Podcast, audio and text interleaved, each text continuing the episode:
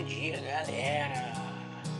É, vocês vão perceber que eu acabei trocando um pouco o nome do podcast. Ah, por quê? Foi um certo direcionamento que eu tive também para evitar alguns problemas futuros por causa do que eu falei até por ser nome de um livro, que é algo muito importante. Mas eu definitivamente decidi mudar o nome do podcast agora é Café com Discipulado. Mas a pegada vai ser a mesma, a pegada continua sendo o Palavra de Deus, continua sendo as reflexões, continua sendo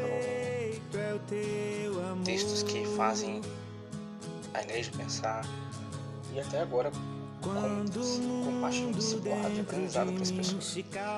Você vai ver também que agora tem algumas palavras que eu ministrei em uma célula volta para casa.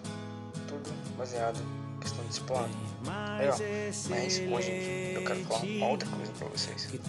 E vai ser sobre em ponta cabeça. Essa é uma palavra interessante. Aconteceu uma jesuicidência ontem.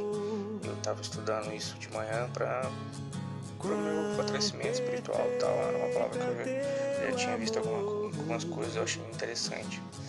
E começa lá em Atos 17 assim: Então Paulo e Silas passaram pelas cidades de Anfípolis, Apolônia e chegaram a Tessalônica, onde havia uma sinagoga judaica. Como era de costume, Paulo foi à sinagoga durante três sábados seguidos, discutiu as escrituras com o povo, explicou as profecias e provou que era necessário Cristo sofrer e ressuscitar dos mortos. Este Jesus que lhes falo é o Cristo, disse ele. Alguns judeus que ouviram foram convencidos e se uniram a Paulo e Silas, bem como muitos gregos tementes a Deus, e várias mulheres de alta posição. Alguns judeus, porém, ficaram com inveja e reuniram alguns desordeiros e desocupados.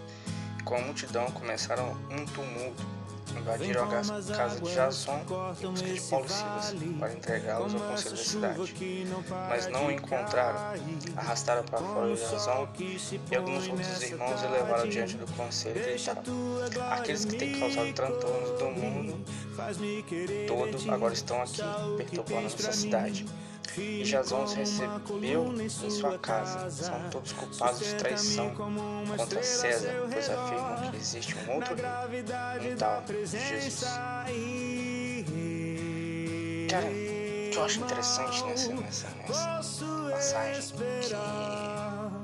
que Paulo Silas são os missionários da igreja, são a igreja em movimento, passando pelas, pelas cidades com Coloquinha, Fíbulas e Apolônia, eles vão apresentando o Evangelho de Cristo. O contexto dessa cidade muda a partir dessa mensagem, a partir dessa boa notícia. Tanto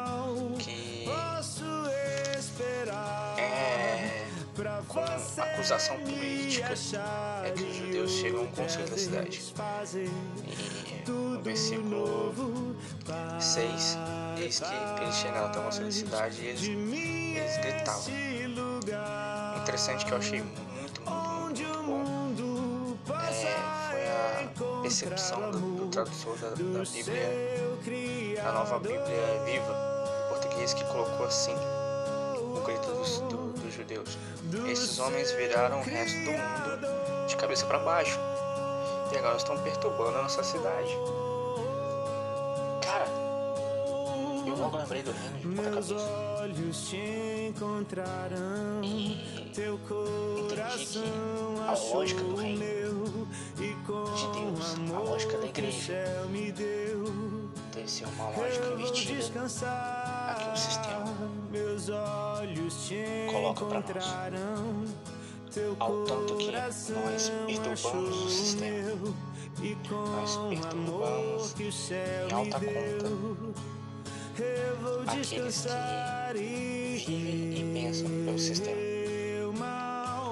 A gente que parar para perceber isso, que a igreja deve, tem que agir e pensar de forma diferente no sistema.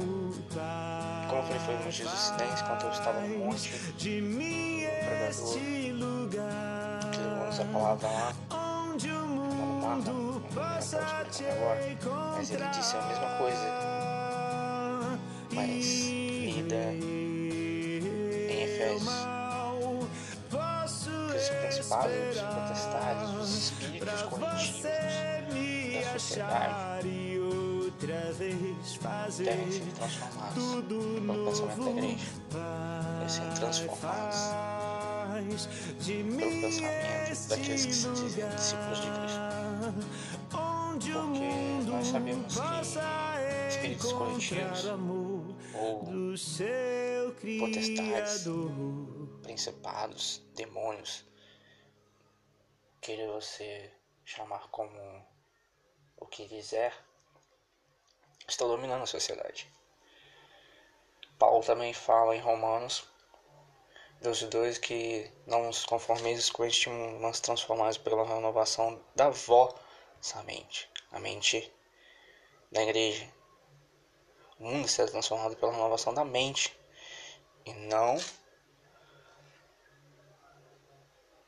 de atos concílios políticos, mas pela renovação da igreja. A igreja deve ser um sistema à parte do sistema do mundo.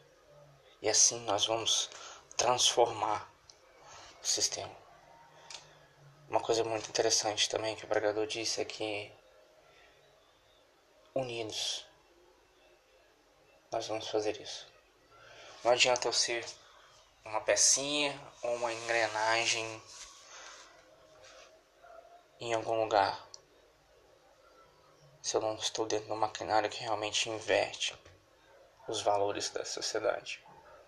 E essa máquina, cheia de engrenagens e peças, é a igreja. Que também é influenciada pelo espírito coletivo, o Espírito Santo. O Espírito Santo é derramado sobre a igreja. E assim a igreja com atos de bondade e misericórdia para com o mundo transformarão o mundo de ponta cabeça. Parem para ter essa análise. A igreja está aqui para transformar o mundo, virar o reino de ponta cabeça. Amém? Fiquem com Deus. Vamos amadurecer em pensamento. Vamos amadurecer em fé. E que esse espírito coletivo, Espírito Santo, esteja sobre nossas vidas e a vida da igreja. Amém? Fiquem com Deus.